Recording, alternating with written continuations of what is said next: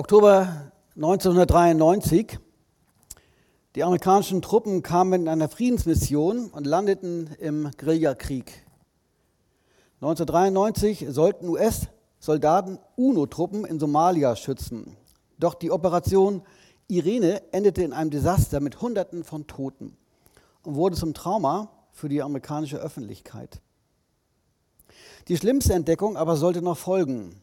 Bald flimmerten über die Fernsehgeräte Bilder, wie die entkleideten toten GIs unter dem Beifall eines wütenden Mobs von Somaliern durch die Straßen Mogadishus geschleift und geschändet wurden. In ihrer Wut plädierten einige US-Piloten dafür, hinzufliegen, alles kurz und klein zu schießen und die Leichen ihrer Kameraden zu bergen. Der Vorschlag wurde abgelehnt. Nachzulesen in dem Spiegel, berichten über die Geschichte. Manche von uns haben dann schon gelebt und haben diese Erinnerung wahrscheinlich auch noch gerade jetzt wieder aktuell. Ich kannte die Bilder noch, deswegen habe ich den Artikel gesucht. Das waren Bilder miesesten Art, das Verhalten mieseste und niederträchtigste Art, was man schon lange nicht mehr so gesehen hatte. Blanke Wut und Hass wurden dadurch erzeugt. Wie sagt man nicht umsonst, im Krieg wird zuerst die Wahrheit geopfert und danach die Würde des Menschen. Entehrung, Schande, Geringschätzung, Bloßstellung. Niemand braucht das und doch passiert es.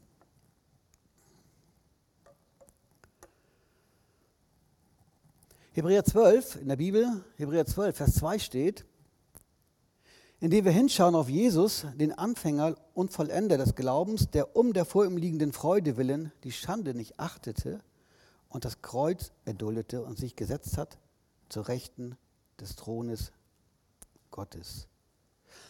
Wir wollen einen ganz kurzen gedanklichen Vergleich ziehen zu der Schande, von der ich eben erzählt habe, aus dem Mogadischu-Bericht 1993 und zu dem, was der Jesus erlitten hat vor rund 2000 Jahren. Es ist der gleiche Begriff und inhaltlich sehr stark gleichzusetzen.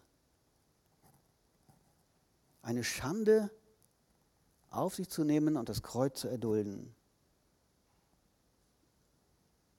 Aber warum? War dem Herrn Jesus die erwartete und tatsächlich erlittene Schande eigentlich nicht ausschlaggebend? Warum hat er sie ertragen. Wir haben eben gelesen, oder ich habe es eben vorgelesen,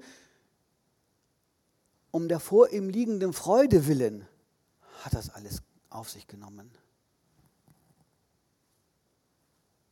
Er wusste, was danach kommt, ist Freude.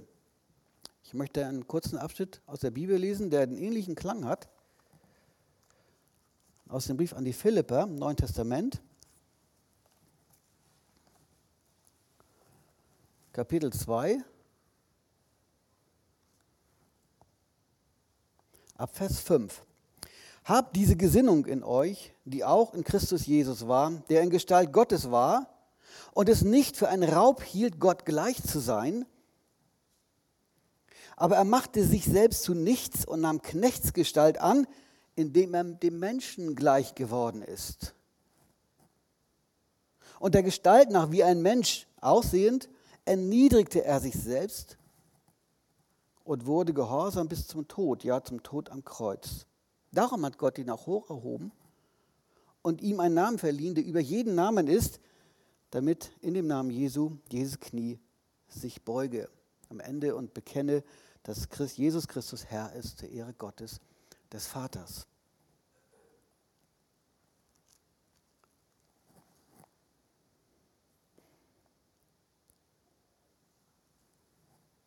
Er hat sich erniedrigt, der Herr Jesus, und Gott hat ihn erhoben. Er hat die Schande ertragen wegen der vor ihm liegenden Freude willen. Und Gott hat das offenkundig gelohnt. Irgendwie ist also diese Erniedrigung mit einer unfassbaren Erhöhung im Zusammenhang stehend.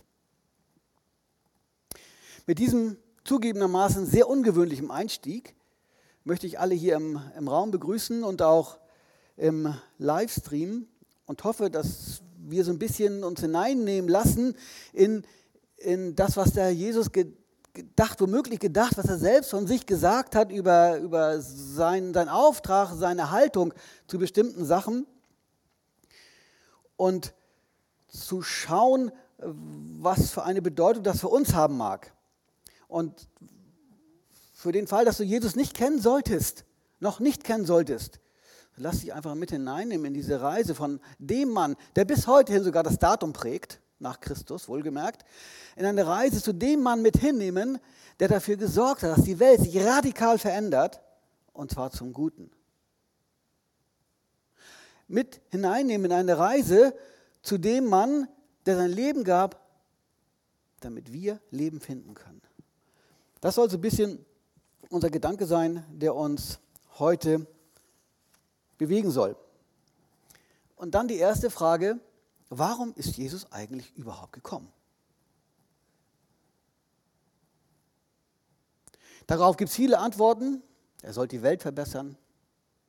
Er wollte uns Liebe bringen.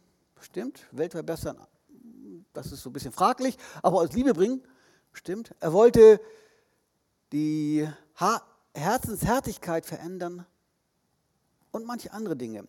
Aber wenn wir hineinhören, oder nicht aber, sondern und, wenn wir hineinhören, was der Jesus selbst sagte, warum er gekommen ist, dann klingt das noch ein bisschen umfassender, ein bisschen größer, ganz anders. Er sagte, ich bin nicht gekommen, das Gesetz oder die Propheten aufzulösen, sondern zu erfüllen. Damit war gemeint, dass nach dem Gesetz, nach dem mosaischen Gesetz, das Gesetz, was Gott dem Mose gegeben hatte, bestimmte Dinge erfüllt werden mussten, damit Gott mit dem Volk zufrieden ist. Das konnte kein Mensch bis dahin, obwohl sie teilweise bemüht und Gesetze über Gesetze gemacht haben, das ganze Volk gegängelt haben ohne Ende. Ist ja fast so wie heute bei uns. Es war aber nicht möglich, Gott zufriedenzustellen. Dann hat er Jesus gesagt, ich will nicht das Gesetz auflösen, sondern ich will es erfüllen. Deswegen ist er gekommen. Er sagt, ich bin nicht gekommen, in Matthäus 9, Vers 13, ich bin nicht gekommen, Gerechte zu rufen, sondern Sünder. Also wenn du sagst, ich brauche Gott nicht, dann ist Jesus für dich auch unbedeutend. Dann spielt es gar keine Rolle. Denn lebe dein Leben, sterbe und komm in die Hölle. Wenn du sagst, aber ich bin ein Mensch, der um, um seine Fehler weiß, ich bin ein Mensch, der weiß, wohin er am Ende landet, wenn ich mein Leben nicht irgendwie geändert kriege, wenn ich irgendwie Vergebung bekomme, dann bist du bei Jesus an der richtigen Adresse. Denn er ist gekommen, nicht Gerechte zu rufen, sondern Menschen, die ihn suchen wollen, sondern Sünder. Es gab immer wieder, in der, auch in der Zeitlauf, im Zeitlauf des Herrn Jesus, Menschen, die zu ihm gekommen waren und gesagt haben, aber Herr, ich habe doch alles gehalten von den ganzen Geboten. Ich habe alles getan. Und der Herr Jesus sagt, ja, das stimmt soweit. Aber in deinem Herzen schlummert noch irgendetwas. Verkaufe alles, was du hast, gib es den Arm und komm, folge mir nach. Wisst ihr, was dieser junge Mann getan hat? Ja, klar wissen wir es. Er drehte sich um und ging weg. Das war ein Tick zu viel. Dein Leben Jesus zu geben, ist was anderes als die ganzen Anordnungen zu halten und Gebote zu halten. Was sagt da Jesus als drittes? Matthäus 20, 28. So wie der Sohn des Menschen nicht gekommen ist, um bedient zu werden, sondern um zu dienen und sein Leben zu geben als Lösegeld für viele. Der Jesus ist nicht in erster Linie seiner Zeit gekommen, um zu herrschen, Macht auszuüben, König zu sein, das Volk Israel aus der Knechtschaft des römischen Reiches herauszulösen. Dafür ist er nicht in erster Linie gekommen. Das wird einmal passieren, dass der Jesus die Königsherrschaft über Israel antreten wird, über tausend Jahre. Aber hier ist er gekommen zu der Zeit, um Menschen zu dienen. Wie hat er das denn getan?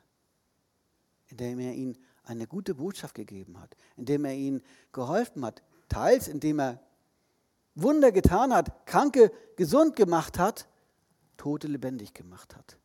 Auf eine unfassbare Art Menschen zu dienen. Einer seiner Dienste war, das machen wir heute ja nicht, ist auch nicht in der Bibel für uns vorgeschrieben, dass er irgendwann sich ein Tuch umband, eine Schürze umband, bei den Jüngern dann einen Sklavendienst gemacht hat. Die waren ja meist barfuß oder in Sandalen unterwegs, hatten alle staubige Füße. Dann hockte er sich hin und wusch seinen Jüngern die Füße. Habt ihr jemals erlebt, dass euer Chef euch die Füße gewaschen hat? Was er euch wäscht, ist meistens den Kopf, wenn ihr was nicht passt. Aber dass er euch dient, das finden wir ganz selten. Und bei dem Herrn Jesus war das anders. Er hat gedient. Er war ganz anders von seiner, von seiner Art, von seiner Einstellung, von seinem Leben her, als das, was wir so weit kennen. Er hat den Menschen gedient. Und was bedeutet sein Dienst, sein Leben zu geben als Lösegeld? Warum denn, warum denn musste was rauslösen? Das ist, jetzt wird es wieder ein bisschen kantig. Der Mensch steht von seinem Leben her unter dem Gericht Gottes. Und er muss aus diesem Gericht, aus diesem Gericht herausgelöst werden. Der Mensch ist nicht von Grund auf gut, wie ich heute oder gestern Abend weiß ich gar nicht, erst las im Internet, der Mensch ist grundgut, auch schon grundgut geboren. Das entspricht nicht der Wahrheit und auch nicht der Bibel. Jesus hat sein Leben gegeben, um Menschen herauszulösen aus diesem Verlorensein. Und im Übrigen ist es das einzige Mittel, um zu Gott zu kommen. Ähm das höchste Hochhaus steht wo? Das höchste Haus steht in Dubai. Komm, kommen die bis in den Himmel hin damit? Das reicht nicht. Es soll Leute gegeben haben, die mal einen ganz fetten Turm gebaut, damit sie auf jeden Fall immer daran, wenn sie alle zu diesem Turm gucken, hingucken können, sagen, guck mal, wie groß wir sind. Danach folgte, dass sie sich einander nicht mehr verstehen konnten, kam eine Sprachenverwirrung und alles war durcheinander und durch den Wind. Die Menschen können keine Leiter zum Himmel bauen. Die Menschen können keinen Weg zum Himmel bauen. Die Menschen können keine Religion zum Himmel bauen. Die Menschen können keine Selbstgerechtigkeit bauen. So wie ich bin, muss mich Gott mich ja annehmen. Ich habe bei niemandem was Böses getan.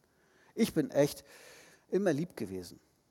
Spende sogar jedem, der das nicht will, einen Weg über die Straße. Ich bin immer nett gewesen. Habe alles Gutes getan. Es reicht für den Himmel nicht. Und das ist ein Drama. Das ist dramatisch. Und deswegen kam der Herr Jesus, um sein Leben zu geben als Lösegeld.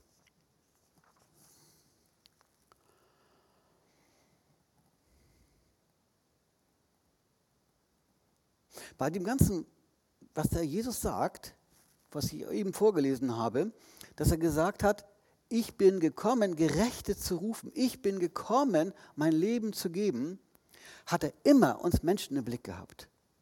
Was wiederum bedeutet, dass Jesus uns nicht knechten will, nicht drücken will. Manchmal denkt man, wenn du Christ wirst, dann darfst du dies und das nicht mehr. Dann musst du, wenn du predigst, ein Jackett und einen Schlips tragen. Nun, dann falle ich schon aus der Nummer raus, zumindest teilweise. Andere bei uns predigen sogar im, im Sweatshirt. Nein, wir brauchen das nicht. Das sind, keine, das sind keine verpflichtenden Geschichten, um zu Gott näher zu kommen. Wir machen uns nicht gerecht dadurch irgendwelche Tathandlungen, indem wir meinen, so gut wie ich jetzt bin, muss Gott mich annehmen. Und das Denken ist ganz tief bei uns drin. Wenn wir sagen, Herr Jesus, ich habe da ein ganz großes Ding und jetzt bin ich den ganzen Tag auch wirklich lieb zu dir und jetzt musst du mir auch meinen Wunsch erfüllen. Wir sagen das so niemals im Gebet, aber wir denken so. Wir sagen, habe ich dich das und das getan, warum tut Gott mir das an? Oder ich erwarte das und das, äh, warum erfüllt Gott das nicht? Ich habe doch alles getan dafür. So denken wir. Wir denken genauso, dass wir uns irgendwelche Wege, irgendwelche Sachen zusammenbasteln, damit Gott uns ja annehmen mag und Gott uns zur Verfügung sein mag. Wir hatten irgendwann mal vor langen Jahren hier ein wunderbares Gefäß, ist ja leider weg. Äh, das hieß Gottomat. Wir schmeißen oben unseren Wunsch rein und unten steht drauf, Gott hat alles getan, wie wir das wollten. Es, es gibt Prediger, die sagen, wir können so dankbar sein, dass Gott nicht alle unsere Wünsche erfüllt. Das wäre wahrscheinlich chaotisch und schlimm für uns. Der Jesus gekommen, um was anderes zu machen damit es für uns gut wird. Und der Jesus hat uns nicht vergessen, sondern er führt Menschen ganz gewiss in seine Herrlichkeit. Und dann kommen wir eigentlich schon zu der wesentlichen Frage. Woher nahm der Herr Jesus denn seine Berufung? Woher nahm der Herr Jesus denn seinen, seinen Antrieb? In unserem Hauskreis ähm, betrachten wir gerade das Johannesevangelium. Und das war auch übrigens die Motivation zu diesem, was ich heute hier so ein bisschen versuche darzulegen. Wir kamen über Johannes 5 und Johannes 6 zu diesen Aussagen, die auch jetzt an der Wand stehen hinter mir, die wir auch gleich uns einzeln ein bisschen angucken werden. Bereits aber im Alter von, von zwölf Jahren sagte der Jesus zu seinen irdischen Eltern, wusstet ihr nicht, dass er mich dort aufhalten muss, wo, wo Gott seine Gegenwart verheißen hat? Die waren auf einem großen Fest gewesen, wie das Volk Israel dreimal des Jahres ja hin sollte. Da waren sie auf dem großen Fest gewesen und dann irgendwie waren da ganz viele Leute und dann gingen sie nach Hause und gucken nach ein paar Tagen, sag mal, äh, irgendeiner fehlt doch bei uns hier in der Runde. Wo ist eigentlich unser ältester Geborener, der Jesus? Wo ist er eigentlich? Dann gingen sie zurück, um ihn zu suchen. Da fanden sie ihn im Tempel, wie er lehrte und mit den Pharisäern sich unterhielt und Schriftgelehrten sich unterhielt. Und das Erste, was sie machten, wie konntest du uns das nur antun? Und die Aussage von Jesus war, die Antwort, äh, wusstet ihr nicht, dass ich mich dort aufhalten muss, wo die Gegenwart meines Vaters ist? Also erschreckend, erschütternd. Was es aber heißt, dass Jesus von Anbeginn an die Gegenwart Gottes gesucht hat. Merken wir uns. Von Anbeginn an hat Jesus die Gegenwart Gottes gesucht. Ungefähr 30 Jahre war er alt, als er sich mit den Menschen unterhielt, mit den Volksmengen und wo er auftrat und seinen Nachfolgern und den religiösen Herrschaft, der religiösen Herrschaft in Israel erzählte, woher er seine Autorität bezieht. Nämlich direkt von dem Vater. Und da sagte er, Johannes 5, Vers 30, ich suche nicht meinen Willen, ich suche nicht meinen Willen, sondern den Willen dessen, der mich gesandt hat.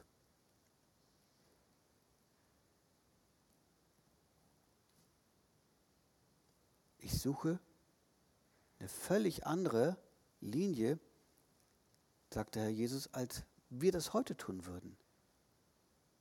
Irgendwie hat er eine andere Einstellung. Vers 8, 6, 38. Ich will nicht meinen Willen tun, sondern den Willen dessen, der mich gesandt hat. Seinen Willen unterzuordnen unter einen höheren, das kennen wir teils aus dem Berufsleben. Da ist auch gang und gäbe, dass der Chef erwartet, dass wir das tun, was er sagt. Das ist relativ leicht und erwartet, dass wir es auch genauso ausfüllen. Wir haben da einen gewissen Spielraum, aber wir sollen das so machen, wie er es gesagt hat. Und hier sagt der Herr Jesus, mein Vater ist größer und ich ordne mich ihm 100% unter. 100%. Vor, vor einigen Jahren sollte mal ein, ein ähm, missionarischer Einsatz gemacht werden in einer Stadt hier in der Nähe. Und dazu musste ein Fahrzeug geholt werden. Das war ein Bus und nicht jeder kann einen Bus fahren, darf einen Bus fahren. Und da ging derjenige, der den Führerschein hatte, hin zu seinem Chef, ich muss frei haben. Ja, es geht aber jetzt nicht. Ja, sagt, sagte er zu seinem Chef, ähm, der Chef, der über mir und über dir steht, der braucht mich. Und deswegen muss ich jetzt losfahren und den Bus holen. Da hat er, war natürlich total spannend, hat der Chef ihm freigegeben und er konnte den Bus holen. Der Chef, der über mir und über dir steht, der braucht mich. Er war zu Willen diesem Höchsten der Höchsten. Und der Herr Jesus war diesem Höchsten der Höchsten absolut zu Willen. Wir merken schon, wie es ein bisschen bei uns äh, nachklingt und wo unsere Gedanken sich hin und her bewegen und sagen, ups, wie ist das dann eigentlich bei uns wiederzufinden? Die weitere Aussage aus Vers 39, Vers 40, Johannes 6. Dies ist der Wille dessen, dies ist der Wille dessen, der mich gesandt hat, sagt er Jesus hier. Erstens, dass ich von allem, die du mir gegeben hast, nichts verliere, sondern es auferwecke am letzten Tag. Dass jeder, der den Sohn sieht und an ihn glaubt, nicht, äh, sieht, an ihn glaubt, ewiges Leben habe und ich ihn aufwecken werde am letzten Tag. Was ist der Wille Gottes? Der Wille Gottes ist, dass jeder Mensch, der sich an Jesus Christus wendet und zu Jesus Christus wendet, ewiges Heil hat, ewige Errettung hat, ewigen Frieden hat. Das ist der Wille Gottes. Und der Jesus hat gesagt, da ordne ich mich ein. Das mache ich so. Das vollführe ich, das vollziehe ich und das passiert. Gottes Wille ist, dass Menschen, die an ihn glauben, nicht ewig verloren gehen, also in die Hölle gehen, sondern Errettung finden. Gott hat sich Jesus ausgesucht, um genau diesen Willen Gottes auszuführen. Wir haben also kein ewiges Heil durch das Studium von irgendwelchen Schriften oder auch der Bibel. Wir haben kein ewiges Heil durch irgendwelche gute Maßnahmen, die wir machen, durch gutes Denken, durch gutes Sozialverhalten.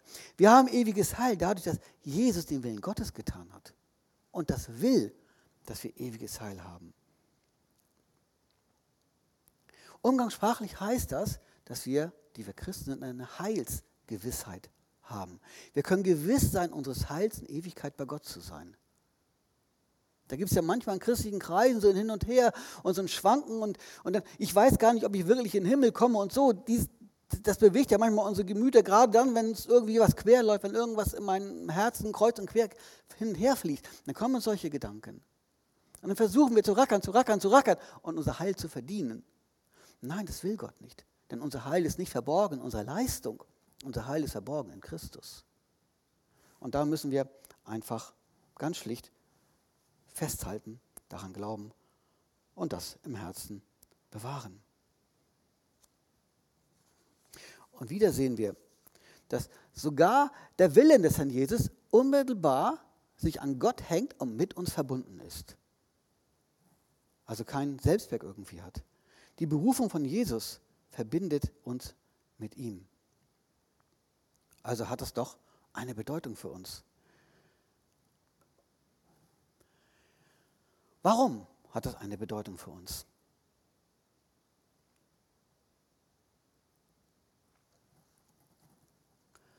Johannes 17, Vers 24, da sagt Herr Jesus, Vater, das ist die sogenannte hohe priesterliche Gebet, Vater, ich will, dass die, die du mir gegeben hast, auch bei mir sein, wo ich bin, damit sie meine Herrlichkeit schauen.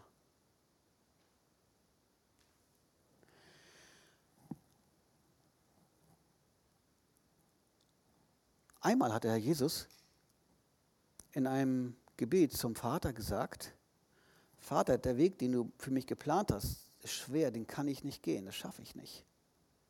Das ist, das ist unmöglich. Menschlich sowieso unmöglich, aber selbst für mich unmöglich. Und er, er betete so stark, er betete so stark und so heftig war, war die Situation, dass der Schweiß, der austrat, aus den Körperporen mit mini kleinen Bluttröpfchen vermischte. Und also ich habe solche Situationen mal selbst erlebt, will ich jetzt aber nicht schildern, habe ich glaube ich schon zwei Mal gesagt. Und was sagt der Herr Jesus dann? Was sagt er dann? Aber nicht, was ich will, sondern was du willst. Nicht mein Wille, sondern dein Wille ist entscheidend. Der Herr Jesus hat also selbst in diesen allerschwersten Momenten seinen Willen komplett Gott untergeordnet. Und jetzt lesen wir hier, dass er sagt, aber ich will. Und das ist der Wille, der sich eindeutig auch in der Linie Gottes befand, wie wir vorhin gelesen haben. Gott will das ja auch.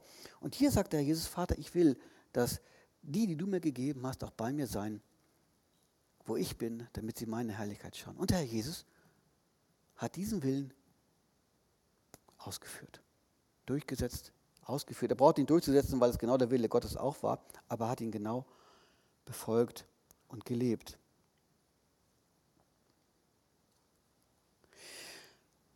Was hier zeigt, was ich durch die ganzen Sachen bisher schon versucht habe zu sagen, in der Befolgung des, Willen Gott, des Willens Gottes liegt großer Lohn. Psalm ähm, 19, Vers 12, in der Befolgung deiner Bestimmungen liegt großer Lohn. Also mit Gott zu gehen und sich an Gottes Gedanken zu halten, ist kein Verlust. Das müssen wir irgendwann mal verstehen, hier oben und ein Stückchen tiefer hier unten in dem Herzen. Es ist kein Verlust, mit Gott zu leben, mit Gott zu gehen. Auch wenn es nicht alles klar geht, auch wenn nicht alles gut läuft. Und wir machen uns auch nichts vor. Die Wahrheit ist, dass Gott gesagt hat, nach der Situation mit der Sinnflut, dass das Leben des Menschen maximal 120 Jahre geht. Also jeder von uns, der hier im Raum ist, wird nicht älter als 120 Jahre. Mose hat aus Erfahrungswerten gesprochen, Psalm 90 steht drin, dass der Mensch 70 oder wenn es gut geht, mal 80 Jahre alt wird. In Deutschland ist die Lebenserwartung wahrscheinlich eher auf die 80 hoch, vielleicht ein Tick höher aber in vielen Ländern der Welt ist sie deutlich tiefer. Also wir, die wir die 80 schon geknackt haben, äh, wir dürfen uns gewiss sein, ähm, dass wir zu den wenigen in der Welt gehören, die on top sind. Wir leben auf Kredit der anderen.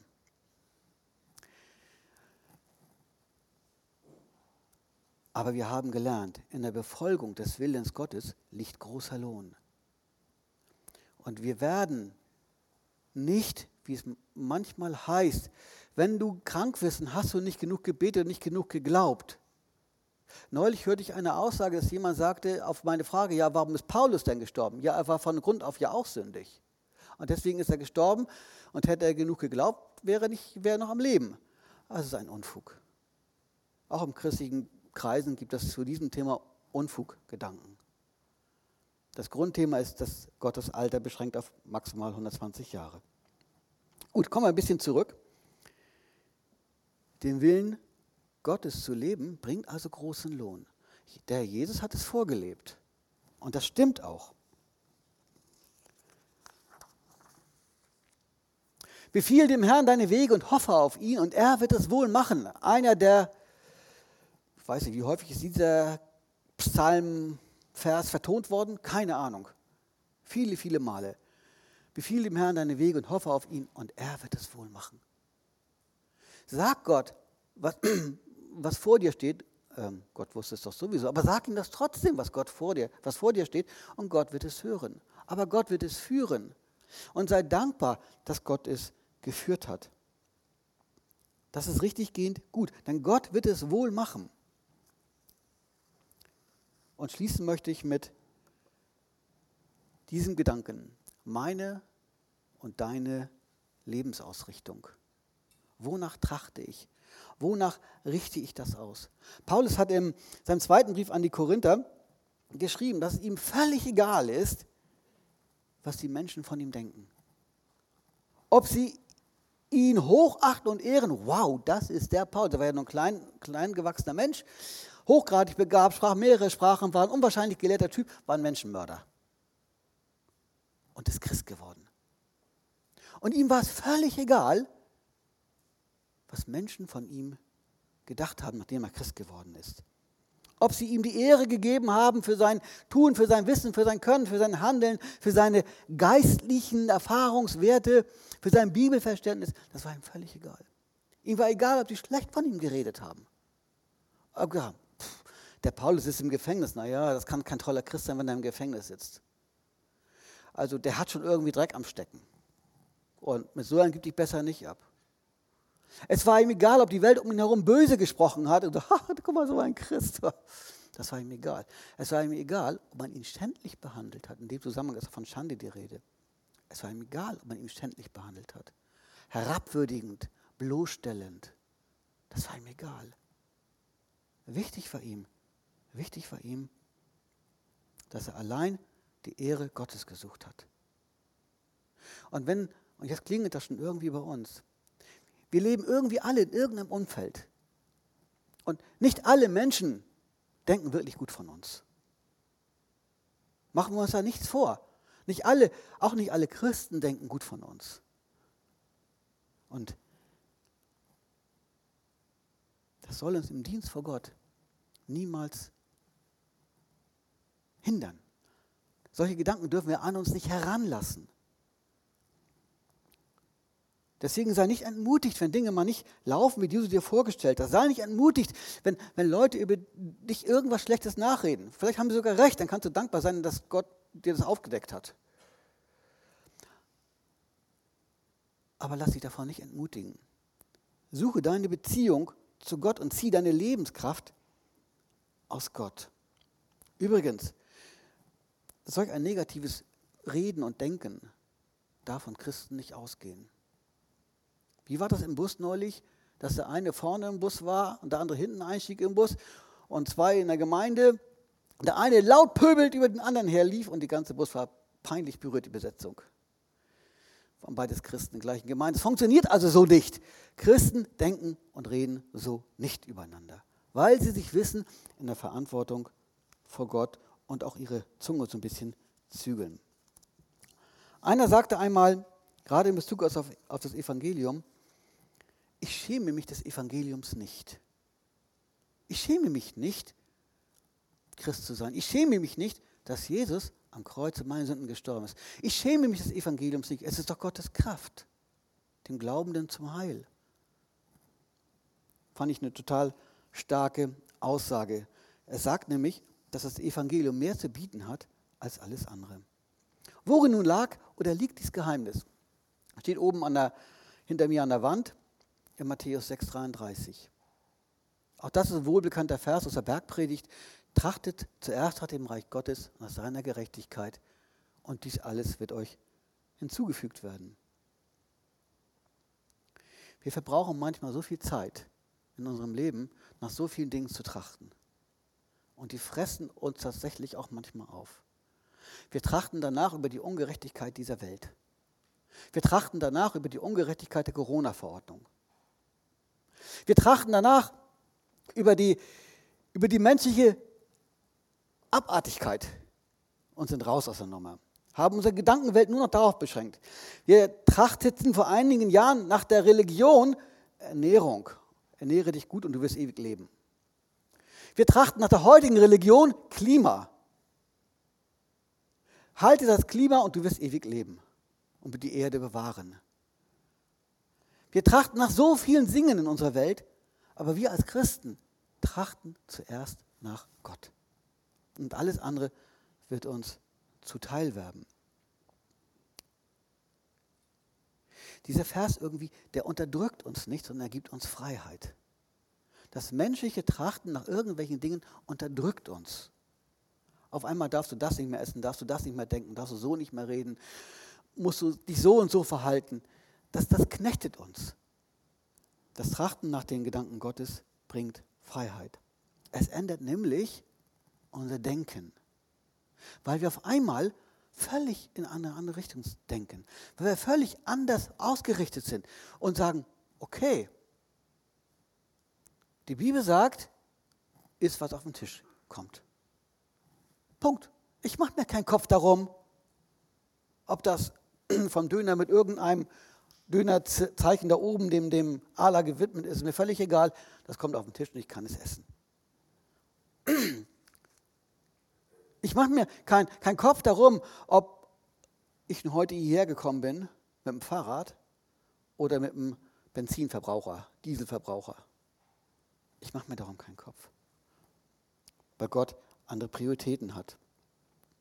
Dieser Vers ändert unser Verhalten. Natürlich sind wir der ganzen Sache unserer Welt nicht gleichgültig gegenüber. Das darf man auch nicht vergessen, auch als Christen nicht. Aber wir denken anders darüber. Wir schmeißen keine McDonald-Tüte in den Graben, wenn wir im Autobahn in der Kurve schön das Fenster runtergedreht haben. Das machen wir nicht. Da sind wir auch umweltbewusst. Das ist auch richtig so. Dieser Vers verschiebt aber unsere Prioritäten. Dies Trachten nach dem Reich Gottes verändert unser Denken. Und darüber bin ich, bin ich so froh, wenn ich sehe, dass viele Geschwister sagen, hm, das Gemeinde, wo sich viele treffen, so wie hier ist bei uns, das ist in Kiel-Hassig, das ist in Hamburg-Chaussee und ich wohne in Lübeck. Das ist eine Autostunde entfernt. Sagen sie, das will ich nicht mehr. Ich ziehe dahin. Das machen wir jetzt ein bisschen kürzer. Viele Geschwister ziehen in die Nähe der Gemeinde, weil sie sagen, das ist gut. Da kann ich andere leichter besuchen, da bin ich dichter dran, da kann ich mal helfen, wenn dies und dann das erforderlich ist. Also es verschiebt unsere Prioritäten beim Wohnen. Es verschiebt unsere Prioritäten bei der Arbeit. Der eine sagt, ähm, ähm, wir haben keine Kinder, wir haben Ehepaar keine Kinder, ähm, wir haben hohes Einkommen zusammen, ähm, ich verringere meine Stundenzahl von meiner Arbeit, weil ich nicht die 38 oder 42 Stunden arbeiten muss, dann habe ich deutlich mehr Zeit für die Gemeinde. Es verschiebt unser Denken. Der dritte sagt, ich habe Kinder und ich will äh, für meine Kinder, als meistens ist die Frau, also das, der Kopf der Familie ist meistens der Mann, das Herz der Familie ist meistens die Frau, will ich jetzt nicht ausführen. Ich will, ich will zu Hause bleiben für meine Kinder, aber dadurch verzichten wir auf ein Gehalt. Das ist politisch und heute überhaupt nicht mehr denkbar und jeder, der das macht, ist böse oder falsch. Und trotzdem, und trotzdem sagen wir als Christen, ich will nicht, dass meine Kinder fremderzogen werden. Ich will das nicht. Es verändert unsere Prioritäten auch darin. Was wiederum bedeutet, ich kann nicht dreimal im Jahr im Urlaub fliegen. Alle drei Jahre vielleicht mal fahren. Es verhindert, dass wir und unsere eigene Wertschätzung, uns unsere eigene Wertschätzung zu viel Raum geben. Dies Trachte zuerst nach dem Reich Gottes zeigt, dass ich nicht der Wichtigste bin. Das ist sehr schwer. Also für mich ist es sehr schwer. Zu sagen, dass ich nicht der Wichtigste bin. Meine Frau sieht das manchmal ein bisschen anders. Ähm, aber wir, wir werden merken, wenn wir das tra danach trachten, wenn wir diese Lebenseinstellung haben, dass wir tatsächlich nicht mehr die Wichtigsten sind. Dass man durchaus irgendwann in die zweite, dritte Reihe gehen muss. Dass es nicht darauf ankommt, was ich sage und denke in jeder Situation, sondern dass es darum geht, was Gott will. Und das verhindert, dass wenn wir ähm, mal gekränkt werden oder wenn wir mal so ein bisschen runterrutschen von unserem hohen Pferd, unserem hohen Sockel, unserem hohen Thron, dass wir dann nicht gleich so auf dem Boden zerstört sind, weil wir halt nicht eine so hohe Wertschätzung von uns haben müssen. Und es ist ein gelebtes Vertrauen auf Gott. Zu sagen, wenn ich nach Gottes Reich trachte, dann bewegen sich meine Gedanken ja völlig anders. Ich gucke ja dahin, was Gott möchte. Und ich sage, Gott wird es wohl machen. Es gibt Dinge, die können wir nicht planen. Sagte mein Bruder, das fand ich sehr, gar nicht so lange her, sehr ernüchternd. Wir waren in einer, in einer Planung zur Ostsee-Bibelkonferenz und da saßen wir so zusammen und er sagte, er sagte, ich bin es einfach leid. Und ich sagte, ich wusste gar nicht, was er meint. Ich bin es einfach leid, in meinem Plan B zu haben. Ich kann das nicht mehr. Ich habe die Kraft einfach nicht mehr, immer einen Plan B zu haben. Ich will das nicht mehr. Und ich, wir planen das, wir gehen vor Gott, wir beten vor Gott und sagen, das ist unser Plan. Dann bringen wir das vor Gott hin und sagen, bitte tu es und wenn nicht, mach es. Ich, ich habe keine Idee. Ich möchte, ich, ich habe keine Kraft mehr für einen Plan B. Und jetzt mal zu gucken. Ich habe ganz viele Schubladen und da ist Plan C drin, Plan D und Plan E. B habe ich sowieso in der Tasche, habe ich immer mit drauf. Und das ist bei, bei diesem Trachten anders. Wir lernen, den Plan A zu haben und zu sagen, Gott, es ist doch deine Sache. Wenn das nicht deine Sache soll, sein soll, dann bewahre mich davor, uns davor. Wenn es deine Sache ist und das soll nicht, ist nicht so, wie wir es ausgedacht haben, verändere du es. Es ist deine Sache. Ich möchte da dir einfach vertrauen. Es ist schwer. Vertrauen ist eines der schwersten und größten Geschichten. Aber ich möchte dich, ich möchte mich, ich möchte uns ermutigen, neu Vertrauen zu lernen. Vertrauen zu lernen auf diesen großen Gott. Vertrauen zu lernen auf Jesus, der nämlich genau das vorgelebt hat. Exakt vorgelebt hat. Und was war die Folge? Ganz großer Lohn. Nicht nur für sich, Gott hat ihn hoch erhoben und ihm einen Namen gegeben, der über jedem Namen ist, sondern auch für uns, indem er uns nämlich mit hochgezogen hat zu sich.